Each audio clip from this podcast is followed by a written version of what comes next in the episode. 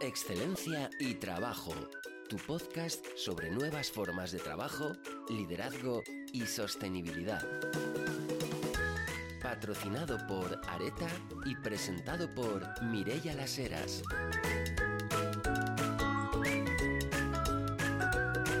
Bienvenidos a un nuevo episodio de Excelencia y Trabajo. Hoy vamos a estar con Nacho Coller y vamos a hablar de un tema que a mí personalmente me apasiona, porque es el tema del error. Y no, no como, como evitar caer en los errores, sino cómo aprender de ellos, porque ya uno tiene una cierta edad, una cierta experiencia y ya empieza a pensar que evitar caer en los errores quizás no sea ni siquiera factible y, y ya hablaremos, pero quizás ni siquiera deseable. Y, con Nacho vamos a estar hablando de cómo aprender de esos errores. Nacho tiene 25 años de experiencia en la práctica clínica, es especialista en terapia de aceptación y compromiso. Es profesor en varios másteres y posgrados de psicología y además es divulgador en redes sociales, especialmente tiene un blog donde tiene muchísimos seguidores. además lleva dos secciones de psicología semanales en los programas Apun Directa en la televisión pública valenciana y APUN en la tarde de la COPE Valencia. En el 2017 se lanzó a la aventura de escribir un libro, Una tortuga, una liebre y un mosquito, Psicología para ir tirando. Lo hizo con la editorial valenciana Now Libras y, anda en la segunda edición ya. Y ahora, en febrero del 2021, pues ha publicado Vivir nunca falla, cómo pensar sin dejar de vivir, con el sello Vergara de Penguin Random House. Eh, Nacho además tiene un podcast con muchísimos seguidores y te animo a que le escuches y que aprendas de él, que es Psicología para ir tirando. Bienvenido Nacho y muchísimas gracias por estar hoy con nosotros. Eh, muchas gracias a ti, bien hallado. Qué bueno. Oye, Nacho, dicen que el hombre es el único animal que tropieza dos veces con la misma piedra. Yo diría que muchas veces son más de dos, ¿no? ¿Me cuentas alguna piedra con la que hayas tropezado, pues eso, pues dos veces o incluso más? Bueno, pues siempre enumerarte, me puedo quedar, nos, podemos, nos puede faltar espacio, puede faltar tiempo, muchas, muchas, con, cosas, a veces con cosas a la hora de comprar cosas innecesarias que te has equivocado y, y, al tiempo vuelves a comprar algo similar, con personas, con personas también me he equivocado, yo tengo una tendencia a, confiar, ser confiado por naturaleza y bueno, me han gastado, me han clavado por detrás y cuando me he dado cuenta al tiempo he vuelto a bajar la guardia y he vuelto a confiar y me la han vuelto a clavar. Y, creo que esto me va a seguir pasando porque prefiero seguir confiando en el ser humano, ¿no? Eh, eh, asumiendo que en cierta manera eh, este radar de detector de errores ya se va puliendo y cada vez es mejor, pero sé que, vamos, en la vida me va, me va a volver a pasar y que me siga pasando, Mirilla. O sea que en el fondo podemos también quedarnos un poco tranquilos de que, de que errar y errar varias veces en lo mismo quizás no sea tan malo, ¿no? No, no, no, yo creo que forma parte de la vida, no somos perfectos, ¿no? El ser humano eh, es, un error en sí mismo, ¿no? Es decir, que eh, somos, la vida es ensayar y errar y a veces acertar, ¿no? El que erremos eh, dos veces en la misma, con, el, con, el, con la misma cosa, ah, bueno, pues nos va, a, nos va a ayudar a que en un futuro no haya una tercera y si hay una tercera que no haya una cuarta, ¿no? Al fin y al cabo, por ejemplo, en el terreno deportivo, los, los, deportistas que buscan la excelencia la, la encuentran a base de errores. es verdad que con los aciertos aprendemos, pero con los errores también, ¿no? Para conseguir la excelencia tengo que detectar cuáles son mis errores para conseguir hacer las cosas mejor. Si no sé cuáles son mis errores y no me equivoco, aunque sean dos, tres veces en lo mismo, difícilmente que pueda mejorar. Oye, ¿tienes algún detector de errores? Porque a veces a mí lo que me pasa, ¿no? Es que cuando en cuanto tengo un error, y hace que es un tópico, pero cuando tengo un error, lo primero que pienso es que yo sé que ha hecho mal tiempo, que alguien me ha echado un mal de ojo, que he tenido mala suerte. O sea, encuentro de verdad muchísimas excusas y además a veces incluso soy creativa, ¿no? Entonces, ¿tú tienes alguna manera de decir, oye, cómo detectar si ha sido tu error o ha sido, oye, porque la mala suerte también existe, ¿no? Creo. Entonces, eh, ¿cómo, ¿cómo poder distinguir uno de otro? Sí, mira, yo me estaba acordando ahora de la frase que dijo Charles Chaplin, que eh, cometer errores es muy humano, pero echar la culpa a los demás de los errores cometidos es más humano todavía. ¿no? Hay una tendencia a trasladar eh, hacia el exterior las cosas que nos suceden, ¿no? Una, con pensamientos mágicos, esto que comentabas ahora, ¿no? Que ha sido porque ha llovido, ha sido porque me ha pasado, porque se me ha cruzado un semáforo, un coche en rojo, ¿no? Ah, que son pensamientos muy mágicos, eh, y, mm, mm, o echar la culpa a otra persona. ¿no? Yo creo que es importante asumir, eh, una, mm, que tenemos derecho a equivocarnos, es lo primero, y eh, porque esto ya te responsabilizas más, ¿no? Es decir, si yo soy capaz o soy consciente de que tengo errores, que tengo fallos, que no soy una máquina perfecta, ya me voy a, voy a ser un poco más tolerante, ¿no?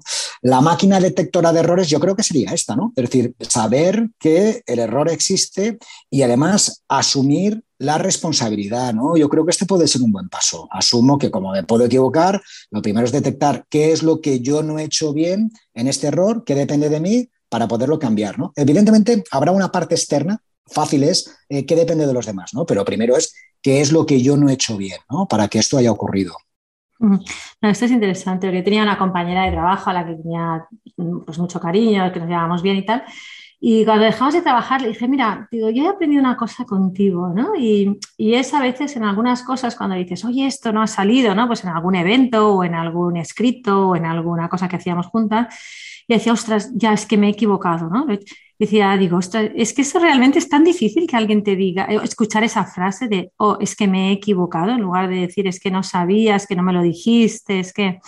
Y efectivamente, de vez en cuando pienso, es casi como hasta curativo el decirlo. Es que me he equivocado. A veces yo me sonrío después de decirlo porque pienso que le he robado la frase a mi amiga.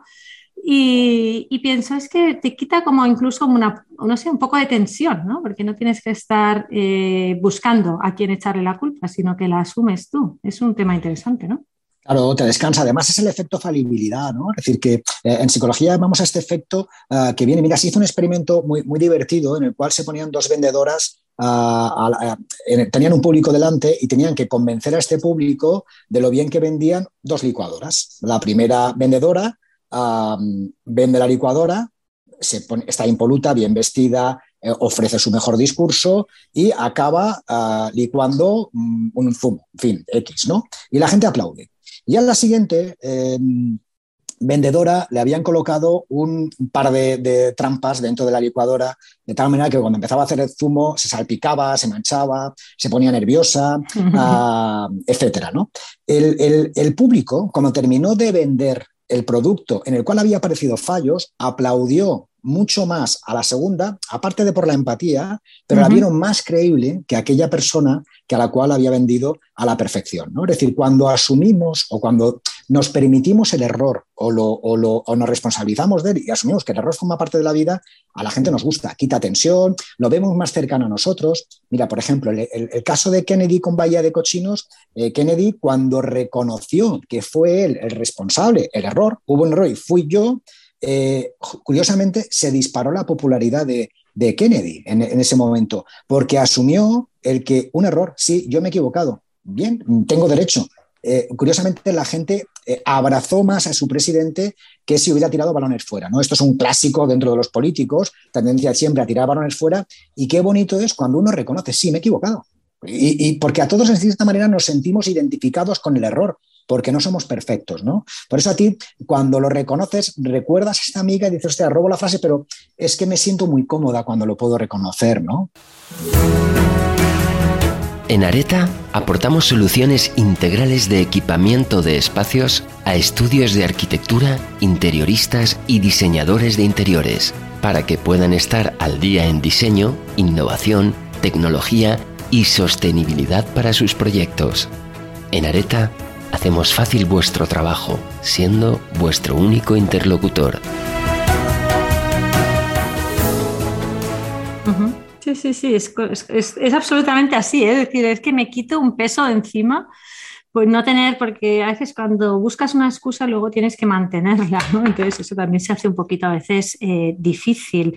Pero bueno, Nacho, ¿Por qué tropezamos dos veces con la misma piedra? Porque con una, ¿no? Se supone que tendríamos que aprender, pues que ahí hay una piedra o que ahí hay un, ¿no? Pues que ahí hay un agujero y no meter más el pie ahí, ¿no? Entonces, pero sin embargo no, aprendemos tan fácilmente. Eh, ¿Tú crees que, no sé, hay algún, alguna causa común del por qué nos cuesta aprender de nuestros errores? Bueno, ah, caemos dos veces a la misma piedra porque nuestro cerebro no es perfecto. El, cerebro funciona, generalmente de eh, voy a anticipar el futuro para observar los posibles peligros, para detectarlos y a estar preparado. Y voy a recordar aquellas cosas del pasado que no me han ido bien para que cuando me vuelva otra vez a pasar, estar de cierta manera precavido. Esto, gracias a este mecanismo de supervivencia, el ser humano existimos, si no estaríamos extinguidos como especie. ¿no? Em, vale, pero es que el cerebro no es perfecto. El cerebro, y además con la cantidad de tareas que tenemos, con la cantidad eh, de eh, estímulos que tenemos, es fácil eh, el que eh, estemos condicionados por el fallo y que el aprendizaje, si fuéramos, tuviéramos cuatro tareas en esta vida, pues seguramente que el nivel de acierto sería muy alto. Pero es que no son cuatro. además hay mucha presión, existe la tensión, existen las emociones, existe la comparación social, existe eh, los vaivenes psicológicos, ¿no? Entonces es lógico que en ocasiones, además de que no tenemos un cerebro perfecto, el que no lleguemos a todo, ¿no? Por eso es fácil que podamos caer en los mismos errores, ¿no? Mm. Es, duro, ¿eh? a veces porque dices, ay, ¿por qué? a mí me pasa, cuando a veces, antes comentabas y, dices, bueno, pues mira, confiar en las personas, mejor pasarte que no no llegar, ¿no? Pero hay con otros temas que uno dice, madre mía, ¿no? ¿Por qué he vuelto a caer en esto, ¿no? ¿Por qué he vuelto, a, no sé, a veces a dar una información o a no prever, ¿no? Un hecho. Pero, y de hecho, bueno, yo pienso que hay un mantra que yo oigo mucho y que no sé si estoy del todo de acuerdo, ¿no? Pues que dice, la gente repite, eh, igual que otros muchos, eh, la gente dice, es que de los errores siempre, se aprende, ¿no? De los errores siempre se aprende. Y, yo personalmente, pues creo que no, es cierto del todo. O sea, de los errores no siempre se aprende. Hay gente que aprende, hay gente que no. cada uno, ¿no? Pues a, veces, a veces aprendo, a veces no, no aprendo. Em, entonces, ¿tú, realmente crees que es, cierto que de los errores siempre se aprende? ¿O qué, puedo hacer para intentar mejorar mi ratio de aprendizaje de los errores? Ajá. Bueno, mira, unas veces se gana y siempre se aprende, ¿no? Yo, yo esta es otra de las frases que me gusta mucho. De, los errores se aprende y también aprendemos de los aciertos, ¿eh? Es decir, que, eh, los aciertos también nos sirven para, para, para aprender, ¿no?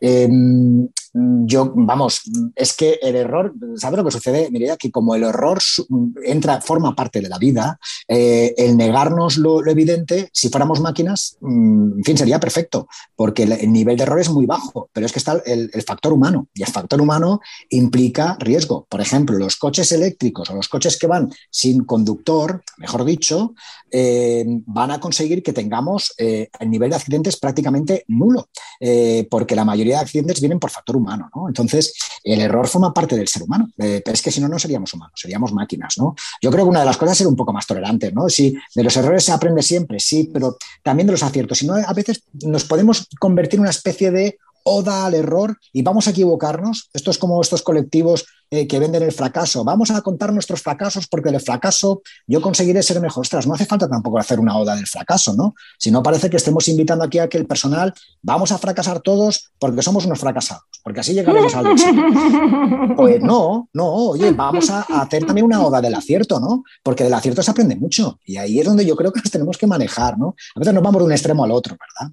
Eso es, eso, es, totalmente así, ¿no? O sea que yo creo que por una parte, pues a veces como que hacemos esa oda al acierto y parece como que seamos perfectos y que, que todos seamos felices, ¿no? Ahora que se habla un poquito de esa casi, em, no sé, como esa dictadura de la felicidad, ¿no? O sea, si no eres feliz, guapo, rico, eh, no sé, pues tienes de exitoso, etcétera.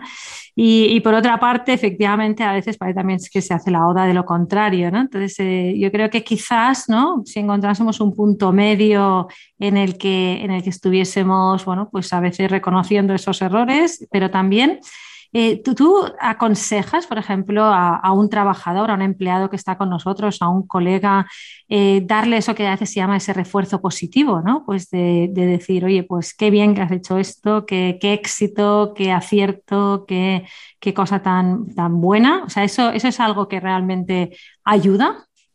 Sí, la gratitud, ¿no? Es decir, la, es que eh, sin refuerzo positivo difícilmente podamos funcionar, ¿no? Es decir, hay personas que son, en cierta manera, más autómatas o más psicopatillas que no necesitan ningún tipo de refuerzo, que yo mime conmigo y me da igual lo que me digas, ¿no? Pero una amplia, ah, un amplio porcentaje de la población, prácticamente todos, nos encanta que nos digan lo has hecho bien, ¿no? O nos encanta que nos digan ah, que has hecho un buen trabajo, o que, eh, eh, o qué bien que has hecho esto, porque esto ha podido salir, ¿no?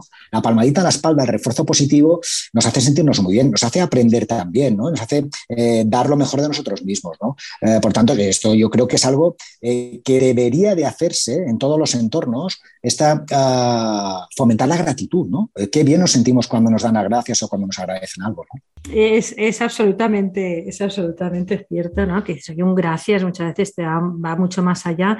Pero por otra parte, es verdad que socialmente, pienso, por ejemplo, yo he vivido un tiempo en Estados Unidos, ¿no? Y allí, por ejemplo, hay una cosa que se hace muy habitualmente, que es el empleado del mes, incluso el alumno del mes, o el, y aquí solo, por ejemplo, lo nombras y es que la gente se muere de la risa y le parece que dice, bueno, como me hacen empleado del mes y me desgracian la vida, ¿no? Porque se reiría todo el mundo de mí. Entonces yo creo que también socialmente a veces hay cosas que nos dan pudor, ¿no? O sea, que nos da pudor que nos reconozcan algo, ¿no te parece? Sí, sí, nos da pudor, pero qué bonito es poder decir... Eh, poder mostrar, ¿no? Poder decir te quiero a, los amigos, ¿no? o, a las amigos o a la pareja. A veces una tendencia a estar un poco lobotomizados en, la expresión emocional en positivo, ¿no? Qué fácil es recordar al otro lo que ha hecho mal, que es un clásico, y qué, cuánto nos cuesta recordar al otro las cosas buenas que tiene, ¿no? Y las cosas buenas que nos ofrece. Eh, decir un te quiero, decir, está en el ámbito de la pareja o en el ámbito de la amistad, que pocas veces lo utilizamos, em, ostras, darle este punto, eh, yo creo que mejoramos. Yo eh, el otro día hablaba con una, con una amiga que ha pasado por un proceso, por un cáncer, ha estado muy, muy fastidiada, que ha estado más allá que acá. Yo, hablando con ella, yo siempre digo que el que tiene los ojos cerca de la muerte, de la muerte puede tener nuevos ojos para la vida, ¿verdad? Te, hace que tengas la vida, la valores de otra manera. Ah, y esa chica me, lo comentaba, me decía, yo desde que he pasado por este proceso, lo he pasado muy mal, pero mm, ¿sabes qué? Que he aprendido a expresar ah, lo que siento eh, con menos pudor. Mm, digo más te quiero, eh, muestro, doy, más las gracias, me siento más agradecida. Y no ha sido algo reciente de hace dos días, ¿no? Esto hace ya un tiempo que le pasó. y lo ha incorporado dentro de su vida y, vive la vida de una mejor manera, ¿no? Esto trasladado a la organización, a cualquier organización, a cualquier entorno, a la familia, bueno, que duda cabe que, la muestra de la gratitud vamos, lo que vas a generar va a ser inercias positivas, ¿no? Eh, y esto, si nos vamos al ámbito del deporte, lo mismo, ¿no? Cualquier equipo deportivo que fomente eh, la buena relación, la buena cohesión y la gratitud y el refuerzo, que se aplauda el, acierto y que el fracaso o el error se tolere y no se le eche la bronca que se ha equivocado, pues seguramente que esta persona va a tener más confianza en sí misma, ¿no? Y va a tirar más, ¿no? Yo soy un gran defensor del, refuerzo y de la, y de la gratitud, Mireya. No me extraña, ¿no? Porque yo creo que está tan demostrado uno en sí mismo, ¿no? Pues puede tener una evidencia anecdótica, pues de que realmente le ayuda. Y yo pienso, pues, que cuando alguien te agradece algo, dices que estás dispuesto, no sé, dicen los americanos, dicen ahí una milla extra, ¿no? Pero no una milla extra, sino casi la maratón entera. Eh, y a la vez también qué bien te sientes cuando eres capaz de agradecerle a alguien, ¿no? Porque dices, ostras, qué suerte que le he podido dar las gracias. Y al revés, cuando dices, ay, qué pena, se ha ido y no le he podido. Y, realmente a uno mismo le hace bien el dar las gracias también. Con esto que decías de, esta persona que, comentabas eh, que había pasado un proceso de, de, esta enfermedad tan dura, ¿no? De, haber tenido cáncer me recuerda a una situación que hace unos días, eh, hace unos días una, amiga mía de, hace años, pues de cuando era estudiante, eh, me escribió para decirme algo así como, oye, estoy en un hospital, ella es médico, internista, me decía, estoy en un hospital y me han dado el encargo, entre comillas, ¿no? no sé si será un departamento en concreto, lo que sea, para, para fomentar pues, que los doctores del hospital reporten sus errores y así busquemos cómo evitarlos, ¿no? Entonces ella me decía, oye, ¿cómo lo hago? ¿no? Porque claro, los médicos nunca quieren reconocer, lógicamente, ¿no? Pues porque eso incluso puede tener alguna repercusión incluso legal y demás, ¿no? Eh, pero ¿cómo en, estos colectivos, pues que por otra parte es tan importante, pues eh, evitar los errores? ¿Cómo se te ocurre algún modo, pues para para hacer que las personas estén más dispuestas o tengan una mayor predisposición a admitir los errores? Pues mira, yo creo que una de, las, cosas que se pueden hacer dentro de la dificultad que tenemos todos, y sobre todo en determinados ámbitos, ¿no? Eh, el reconocer eh, un error, porque esto puede llevar competencia, lo que tú comentabas, ¿no? un tema, a nivel legal. Yo creo que con reuniones, reuniones que no sean escritas, reuniones habladas, en las cuales uno pueda bajar la guardia ah, y uno pueda pueda hablar o pueda expresar de estas cosas y además sabiendo que esas reuniones, eh, eh, en cierta manera, no van a tener este nivel de espada de Damocles, que ojo con lo que digo, ojo cómo lo digo, porque luego me puede caer la del pulpo, ¿no? Es decir, que por tanto eh, tengo que mostrar mi mejor cara y yo no puedo decir que me he equivocado porque si no me van a, me van a mirar mal o me pueden, me pueden tirar, ¿no? Una organización que fomente este tipo de reuniones en equipos, seguramente que en equipos pequeños, en equipos grandes es más difícil, ¿no? Donde uno desde la propia organización muestre este, eh, que haga un énfasis en que el error nos va a hacer más fuertes, nos va a hacer mejores y que a base de tu error o un posible error vamos a aprender todos y que nuestro nivel de excelencia va a ser mayor por medio de reuniones habladas y en cierta manera un tanto informales. ¿no? yo lo, se me ocurre que podría ser otra manera. De otra, una manera un poco más formal, lo veo muy complicado, muy complicado. Sí, sí, es que realmente yo me lo pienso, ¿no? Y de uno es que, claro, esto puede conllevar, ¿no? Pues medidas legales que a la vez no tienen, no, no, no, no, no son fáciles de obviar, ¿no? Oye, a la vez qué difícil decirle a tu jefe, ¿no? Eh, que, se ha equivocado, ¿no? Entonces, porque, bueno, pues a veces...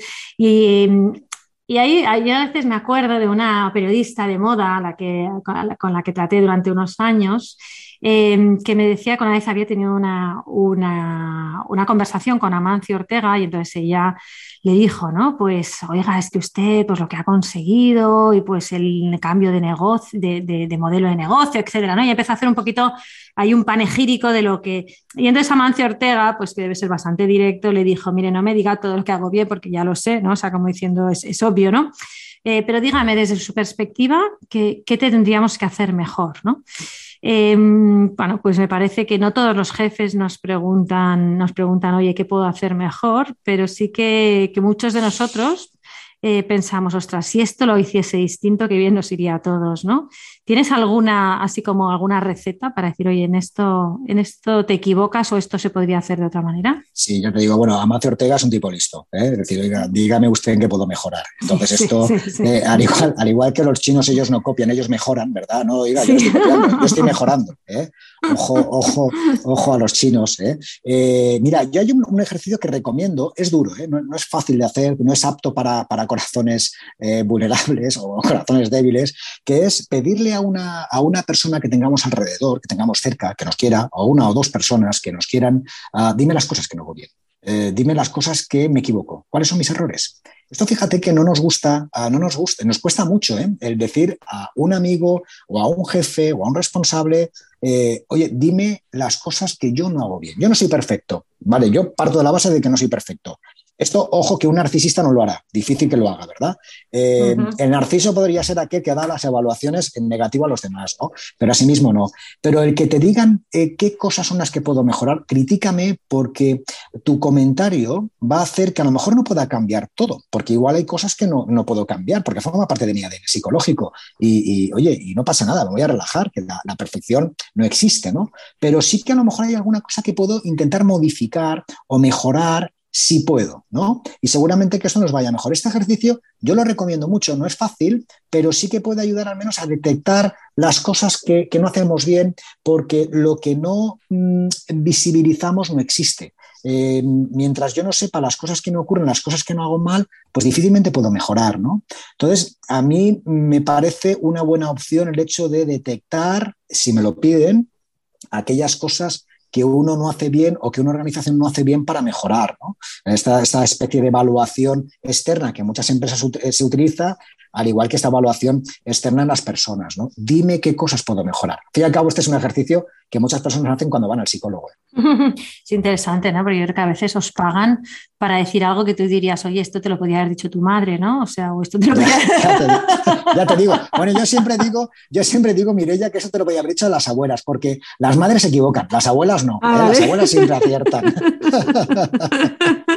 Pues entonces es igual que con la investigación, porque yo digo, en temas de investigación pues eh, muchas cosas de negocios y así, de cosas que yo hago, ¿no? Pues de trabajo, familia, y digo, esto mi abuela ya lo sabía, o sea, esto mi abuela ya lo sabía, ¿no? Pero ahora falta tanto sentido común que tenemos que, darle método a las cosas. Oye, has nombrado un tema muy interesante que es el de los narcisistas, ¿no?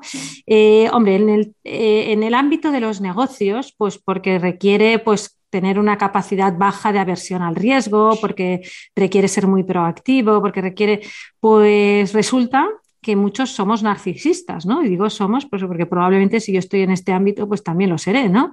Eh, oye, ¿cómo, cómo danos alguna pauta, ¿no? Para cuando detectas, ¿no? Pues eh, primero para detectarlo y después para, para, tener una gestión correcta de esas relaciones, porque a veces se pueden hacer muy difíciles, ¿no? Con, con una persona que siempre tiene la razón, que siempre se, que siempre se, los éxitos siempre, pues él es la causa o ella es la causa, ¿no?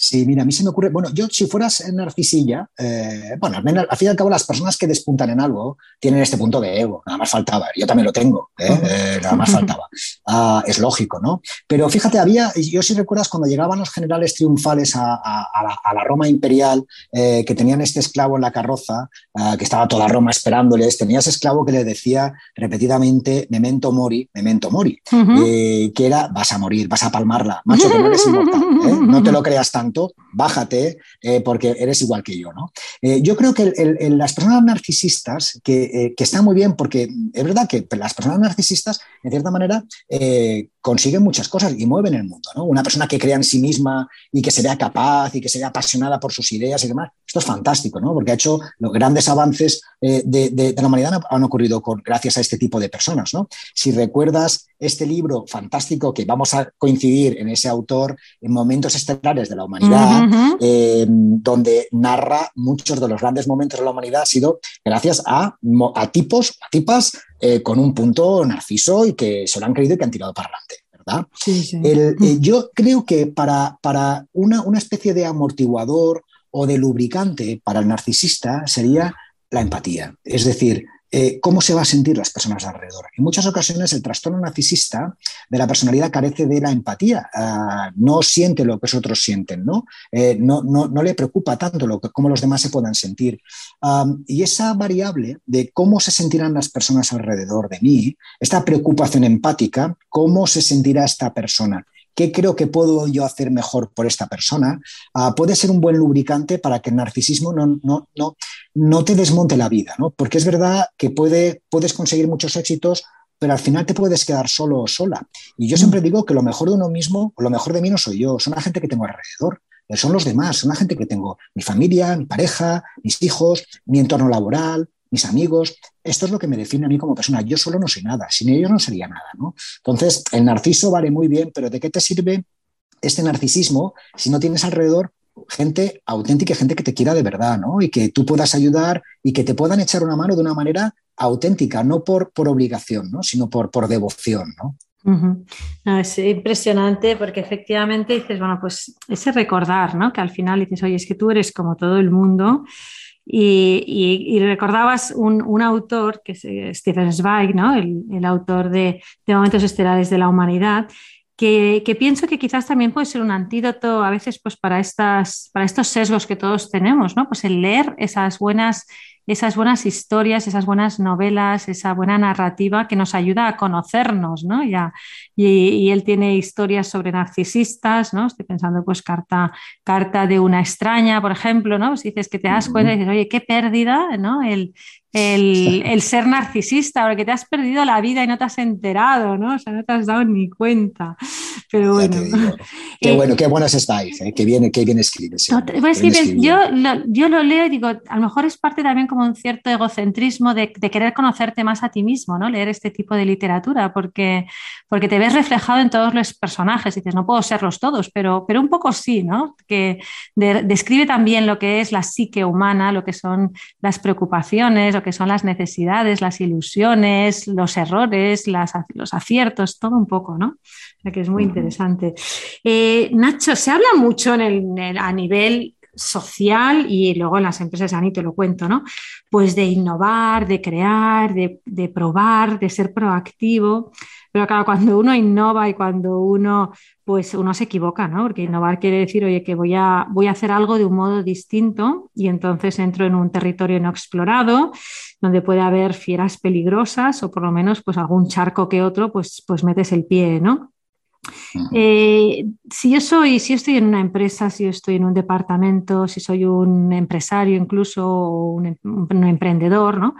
Pues cómo puedo ayudar a que la gente no le tenga aversión a esos territorios inexplorados, porque al final, bueno, pues esas, esas personas son las que hacen que avancen ¿no? los, negocios, los, proyectos, eh, cómo ayudar a que la gente esté dispuesta a innovar y por lo tanto a equivocarse.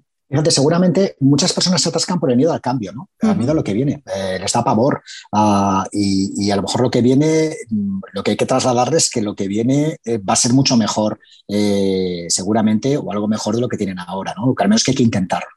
Ah, son, son, son, los miedos, ¿no? el, miedo es lo que nos impide afrontar o lanzarnos a, estos territorios inexplorados. ¿no? Ah, yo entraría más por el tema del miedo al cambio, de gestión del cambio, ¿no? que el cambio forma parte de la vida. Estamos en continuo cambio, en continua evolución. Por fortuna, yo no soy el mismo de hace dos años, o hace cinco años, o hace diez. Por fortuna, por fortuna he cambiado. Sí, sigo siendo Nacho Coller. Y tú sigues siendo Mireia de las Heras, pero con tu experiencia, Mireia, hoy eres diferente a la de hace cinco años. Yo estoy convencido de ello. Seguramente que eres mejor, seguramente.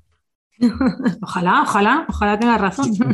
Yo estoy convencido, aunque fíjate, aunque hoy no tengas un buen día o estés pasando por un estado de cierta dificultad, eh, hoy, esta temporada, pues estés pasando por un, problema laboral, por lo que sea, yo estoy convencido que como somos, eh, somos lo que hacemos y somos, al fin y al cabo, una suma de experiencias, ¿no? Eh, cuantas más experiencias tenemos, mejores personas somos, ¿no? otra cosa es que estés pasando por un mal momento, pero hoy Mireia de las Heras seguro que es mejor que la Mireia hace cinco años, por un mm. tema vital, por un tema experiencial, porque has aprendido cosas a lo largo de este tiempo, ¿no? Y te has equivocado a lo largo de este tiempo. Y esta suma de aciertos, de errores, de experiencias, te convierten en mejor persona de lo que eras, ¿no? Eh, yo estoy convencido de ello. Y dentro de cinco años, eh, la buena noticia es que seremos mejores, Mireia. Y esto es interesante, ¿no? Porque somos una sociedad que, mm, no acepta mucho el envejecimiento, ¿no? Y a ver, hacerse mayor eh, es una palabra que en el fondo también es sinónima a envejecer, ¿no? Palabra que no nos gusta a casi nadie y diría que a las mujeres menos, ¿no? Em, entonces, claro, eh, aquí está esta tensión, ¿no? Por una parte es verdad, soy más sabia, muy bien, fantástico, pero también eh, pues, pues voy envejeciendo, ¿no? Entonces, aquí quería preguntarte aquí quizás las dos cosas. Una, cómo no perder ese miedo, cómo perder el, perdóname, cómo perder ese miedo un poco a que vamos envejeciendo. Y por otra parte, un tema que socialmente creo que no tenemos resuelto y es mm, pues ese, tratar con esas personas mayores, incluso en las empresas, pues ahora se empieza a hablar pues de esa diversidad también generacional, ¿no? Pues de aceptar mejor que haya personas pues eh, cada vez más mayores, pues, pues mayores de 55, que durante muchos años las estuvimos prejubilando, o mayores de 60, o incluso mayores de 65, que sigan en las empresas, ¿no? ¿Qué, puede mejorar o cómo puede mejorar nuestra sociedad si tratamos mejor o más a esas personas más mayores? Hombre, históricamente eh, las sociedades que han cuidado bien a sus mayores son sociedades que, han funcionado. Ah, nosotros esta cultura de la juventud, esta cultura de lo efímero, de la, de la imagen, al fin y al cabo es una, cultura de la imagen, ah, y es denostar la figura del mayor, ah, yo creo que estas son de las peores cosas que nos pueden ocurrir. Los mayores van a apostar experiencia, van a, van a apostar, van, a aportar eh, tranquilidad, van a aportar también algo. Los mayores, los viejos no tienen ansiedad, los viejos se desinhiben, dicen las cosas más como piensan, no tienen tantos miedos, ¿no? Porque total, si con lo que me queda en esta vida, me quedan 20 años, 15 años, estos temores, estas ansiedades que a lo mejor uno puede tener a los 30, a los 40 o a los 20, ¿no? Que uno se quiere comer el mundo, pero tiene, tiene temores, ¿no? Aunque seas más lanzado, ¿no? Em, cuando uno es más viejo no los tiene, ¿no? Porque mm, vas de una manera más lenta, pero más segura. ¿no? Eh, si a mí me parece fantástico el que se ponga y que se mantenga la figura de, las personas con experiencia, de las personas más mayores, que sigan teniendo hueco en nuestra sociedad. Eh, qué pena que un médico con toda la experiencia que tiene con 60 o 65 años se pueda jubilar. ¿no? no digo que no se tengan que jubilar, pero si quiere seguir trabajando porque puede apostar su sabiduría, qué pena, ¿no? Eh, y estas, estas jubilaciones con 45, 50 años que se han hecho durante muchos años, qué barbaridad, ¿no? Eh, con 55 años una persona que no puede aportar nada a la sociedad. Me parece tan, tan, no sé, me parece un insulto a la inteligencia, ¿no? Y me parece un, trato a, las personas que ya vamos acercándonos a esa edad o que ya estamos ahí, mm, que nos vemos a nosotros mismos, pero si yo soy mejor que cuando tenía 30, si soy más seguro y soy más certero y las cosas las veo mucho más claras, ¿no? Eh, es una pena.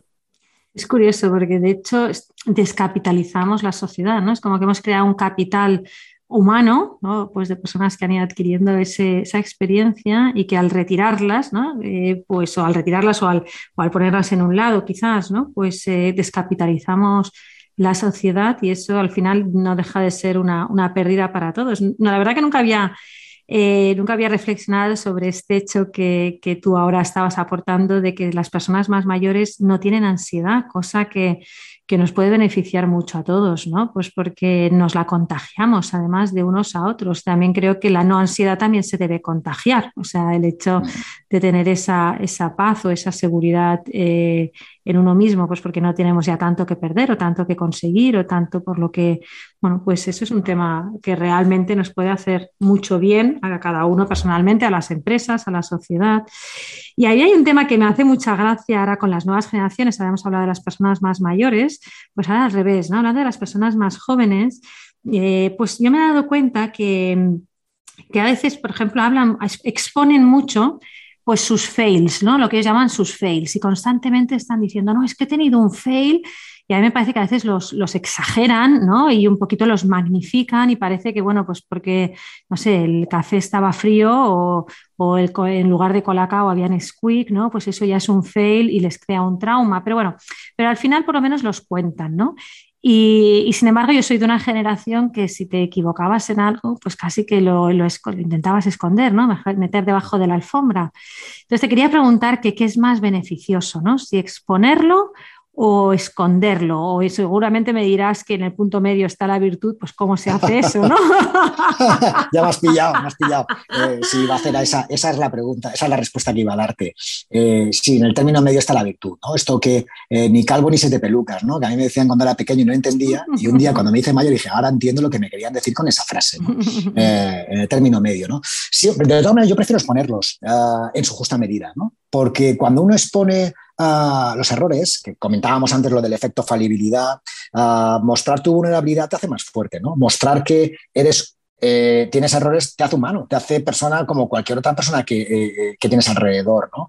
Otra cosa es hacer esto que hemos hablado antes de la oda al fracaso o de la oda del error. ¿no? Es que yo, porque al final se puede uno convertir en que yo soy un error en sí mismo, me equivoco en esto, me equivoco en esto, me equivoco en esto, y al final el cerebro eh, ya no diferencia si esto es una broma, si esto es un juego, si esto es cosa de Instagram o de TikTok. Al final ya entras dentro de que yo soy un error en mí mismo. Entonces, mm, mejor ser auténtico y decir, bueno, sí, para conseguir la excelencia, para conseguir hacer las cosas muy bien, asumo que me tengo que esforzar y me voy a equivocar.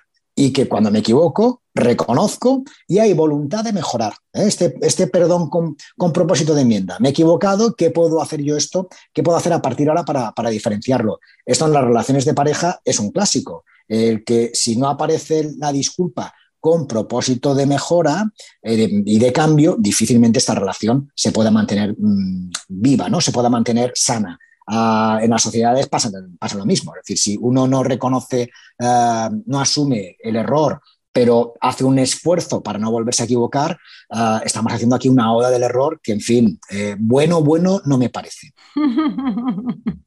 no puede ser muy sano, ¿no? Oye, acabas de tocar, un tema absolutamente de rabiosa actualidad, que es el tema de las redes sociales, ¿no? Las tocas un poquito tangencialmente pero bueno, estamos expuestos constantemente, ¿no? Y además, pues a ti te encanta y lo haces muy bien, a mí me rechifla y me lo paso fenomenal también, ¿no?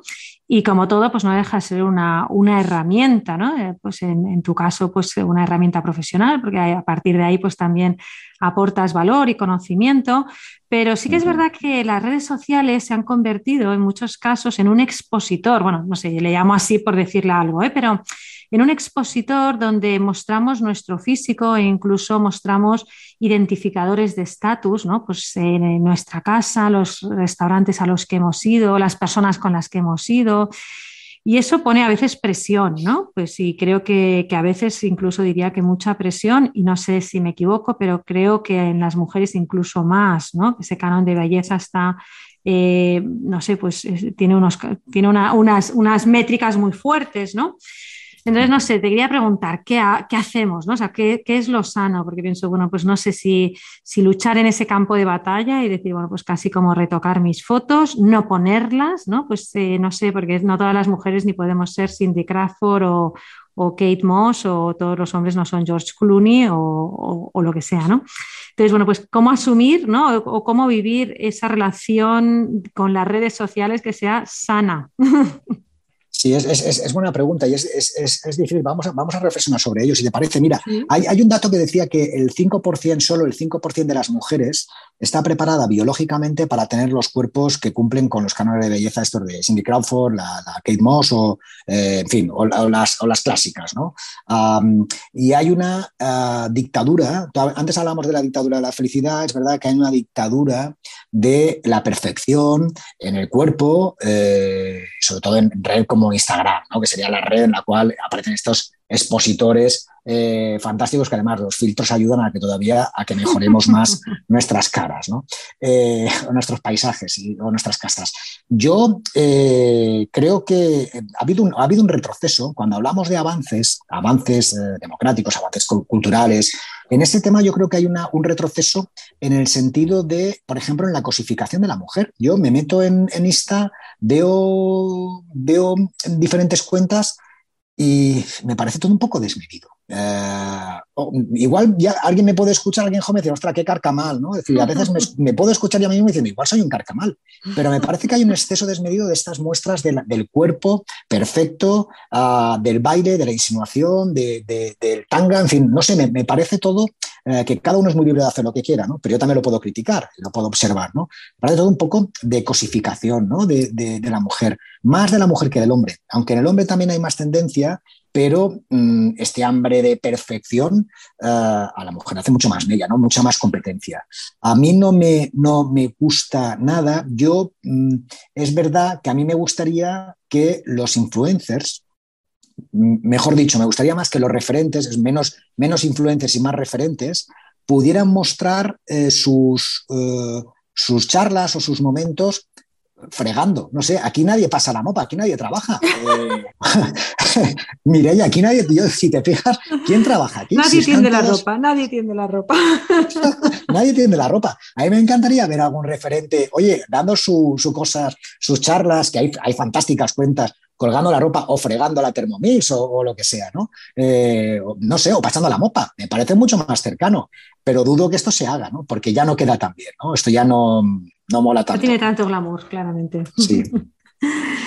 Oye, ¿y entonces qué hacemos? ¿Desaparecemos de esas redes? Eh, ¿Las utilizamos de un modo distinto? No, no, hay que estar, hay que estar, Mireya. Mireya, y tú lo haces muy bien, hay que estar. Fíjate, yo, creo que las personas que, tenéis conocimiento, tenemos la, yo creo, siempre digo que tenemos la obligación o tenéis la obligación de dar vuestro punto de, vista eh, y, dar eh, aire fresco, es decir, eh, y dar un soplo diferente a lo que puedan lanzar lo que son todas estas cuentas que se repiten, ¿no? que son perfectas, que todo es... Yo creo que es mejor mostrar, oye, yo tengo esta edad, tengo estas arrugas, sí, me pinto, me arreglo o me pongo guapo, me pongo guapa, pero oye, que los 50, los 55, los 60 se pueden mostrar muchas cosas, mucho, a veces mucho más interesantes que lo que puedan poner los jóvenes. Es verdad que yo no me imagino, Mireya, eh, no me imagino ni a ti ni a mí haciendo un TikTok con bailecito mostrando las últimas tendencias. No me, no me veo, ¿eh? ni a ti tampoco.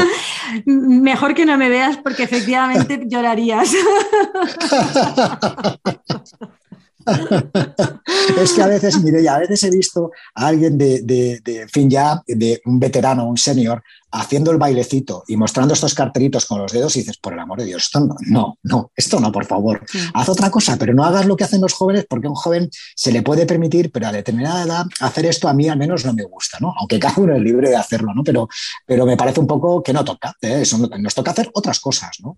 Esto, esto me gusta porque te en el fondo me parece como un poquito la otra cara de una moneda que has dicho antes, ¿no? Antes has dicho esta persona que había aprendido a decir te quiero a sus amigas o a esas personas a las que, a las que le tiene un aprecio, ¿no? O a sus familiares, ¿no? Es decir, te quiero.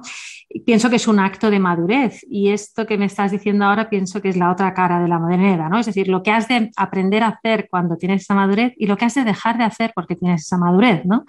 Y no quiere decir que no seas fashion, no eres fashion, pero de otra manera, porque es que eh, eres una persona con una madurez y con una capacidad de que no tienes que agradar por lo físico o por lo que haces, ¿no? Entonces, ese es un tema, yo creo que es difícil eh, a veces asumir también, oye, es que con la madurez pues vienen una serie de consecuencias y, y qué bien, ¿no? Qué suerte que también podamos dejar espacio a que otros lo hagan de otra manera. En el, mundo de los negocios hay un concepto eh, que seguro que has escuchado y que, probablemente incluso utilices ¿no? a veces en tus sesiones, pues es que es el tema de las de los de los de controlled failures, ¿no? O sea, como las equivocaciones controladas, ¿no? En el que la idea es pues provocar barra permitir errores que llevan a, pues a tener que simular planes de acción alternativos o a que llevan a tener que desarrollar competencias que de otra manera no desarrollarías, ¿no? ¿Te parece que eso se podría utilizar quizás a nivel personal o a nivel profesional, ¿no? Pues para ser más resiliente o para desarrollar pues, la capacidad de tomas de decisiones. ¿Qué nos aconsejarías?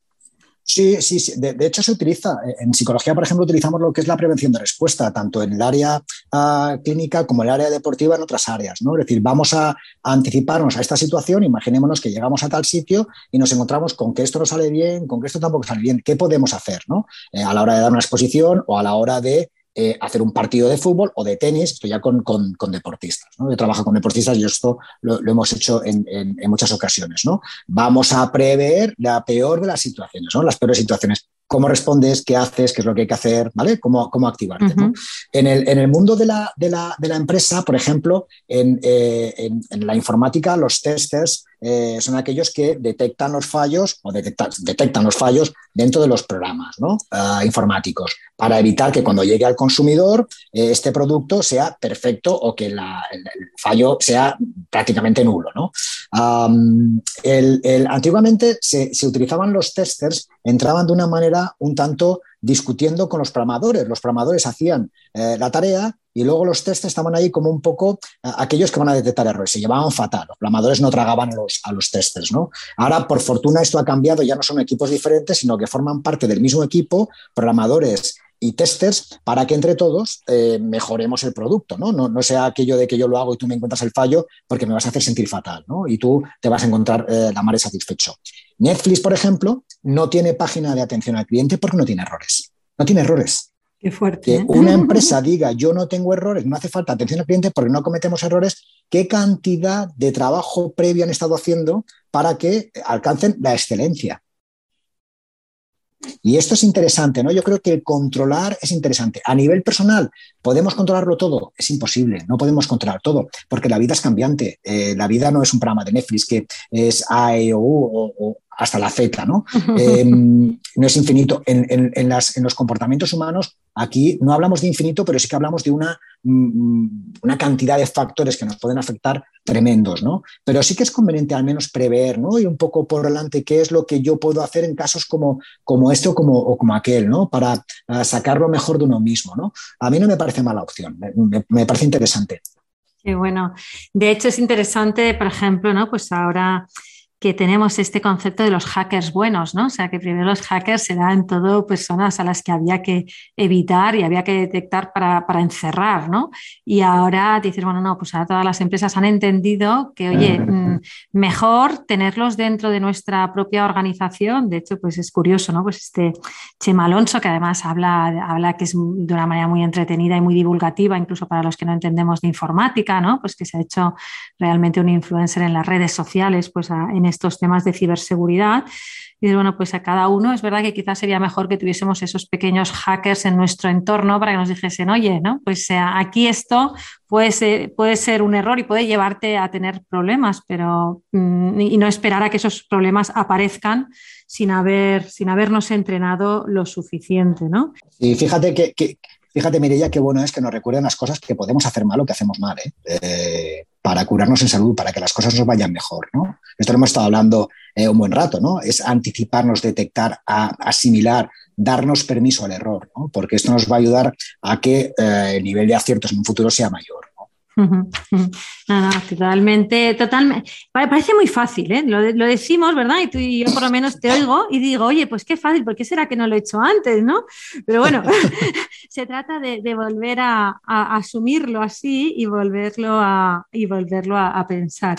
Em, Nacho, ya para acabar, porque te hemos robado aquí bastante, bastante rato, em, antes de acabar, darnos, danos un, un pequeño to-do list, ¿no? Pues para para aceptar y salir reforzado de los errores y también para recordarnos a nosotros mismos y a los demás, ¿no? Pues eh, las cosas que hacemos bien, ¿no? Pues también para salir reforzados y, que no sea, porque yo también pienso que a veces, o por lo menos quizás yo, ¿no? Pues cuando algo me sale bien, a lo siguiente, ¿no? no es como, no, no te pares aquí a, deleitarte, es como cuando llegas a, al, al, Himalaya, ¿no? Pues que tienen que suben, yo creo que echan una foto y bajan, ¿no? Porque, porque claro, no pueden quedarse allí mucho rato porque no hay oxígeno. Pues a veces nos parece que en los éxitos hacemos un poquito como en el Himalaya, que, que no, no, nos paramos a, a, deleitarnos, ¿no? Y quizás sí que sería bueno, así si nos puedes dar un pequeño to-do list para estas dos situaciones que nos pasan en el día a día, que son los errores y los aciertos, cómo, cómo salir reforzados de unos y de otros. Claro, mira, mira, Mirella, hay una cosa que a mí me gusta mucho y que además propongo,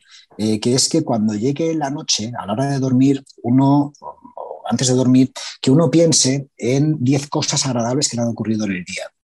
10 eh, cosas que le haya propuesto la vida, sean buscados o simplemente que te la hayas encontrado. ¿no? Yo cuando propongo este ejemplo, a, a, muchas personas les cuesta dicen, ¿10? ¿Tantas? Entonces le dices, sí, eh, es que existen. Eh, como decía Serrat, la vida son aquellas pequeñas cosas, ¿no? Y tenemos que centrarnos en aquellas pequeñas cosas que nos han ocurrido en el día y que muchas de ellas han sido provocadas por nosotros, porque las hemos buscado, porque las hemos provocado, e intenta detectarlas, ¿no? Entonces, el, el, hecho de que uno empiece a detectar, por ejemplo, y a ser consciente de las cosas buenas que hace o de las cosas buenas que le ocurren, em, vuelvo a insistir, porque las buscas o porque estás ahí, ah, desde un chiste del WhatsApp de un amigo, a un beso, a un te quiero de alguien cercano, a que hayas hecho bien un trabajo, eh, que hayas salvado un marrón, que hayas tenido un marrón en el trabajo que le hayas podido solventar.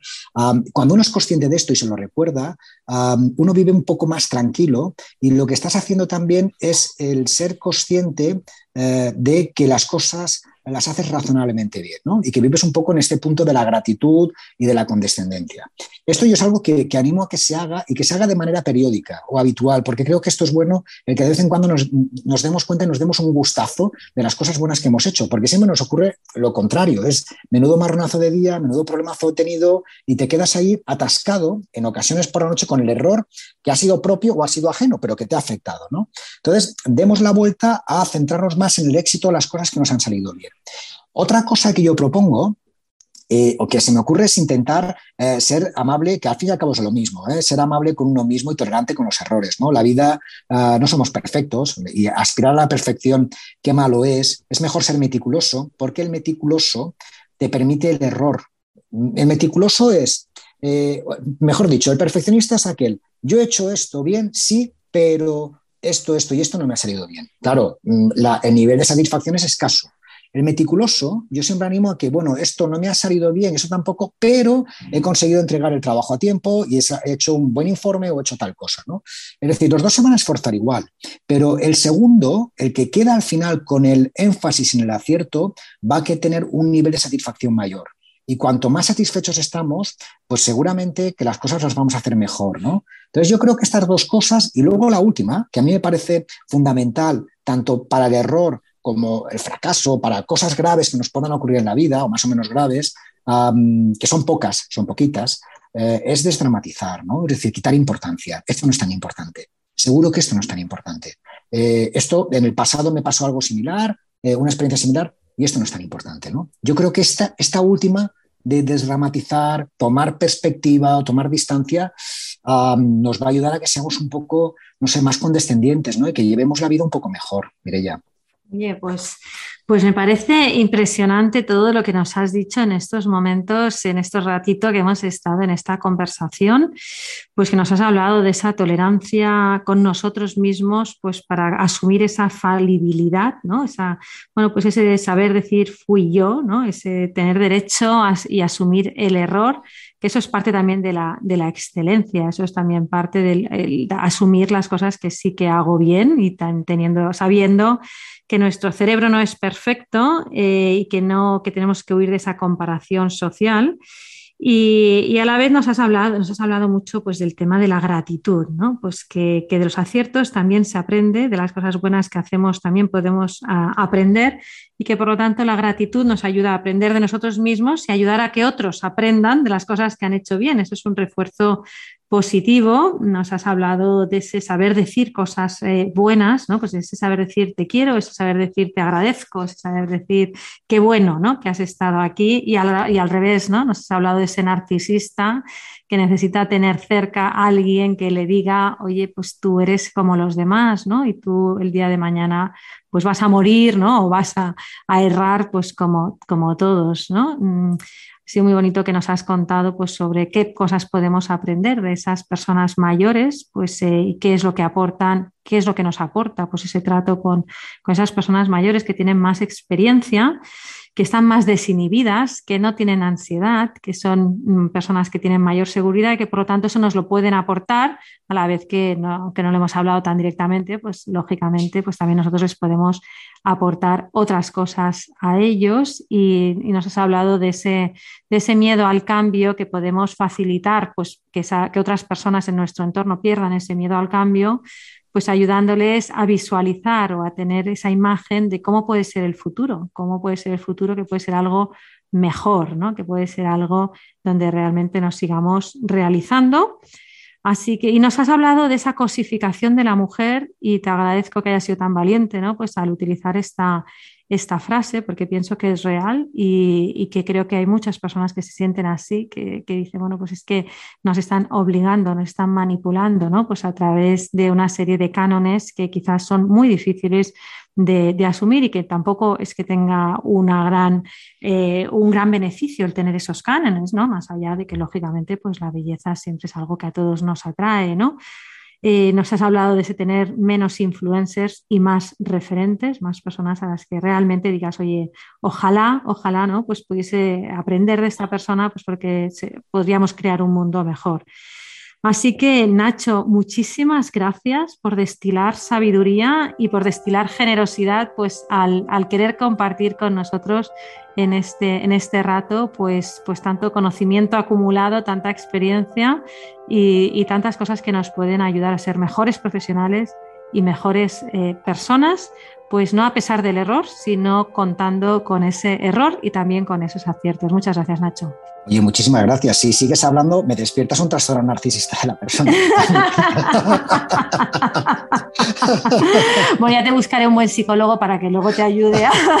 vale, vale, vale. Muchísimas gracias. ¿eh? es un placer compartir contigo ah, este, este ratito. ¿eh? Muchas gracias. Pues muchas gracias también a nuestra audiencia y hasta el próximo capítulo.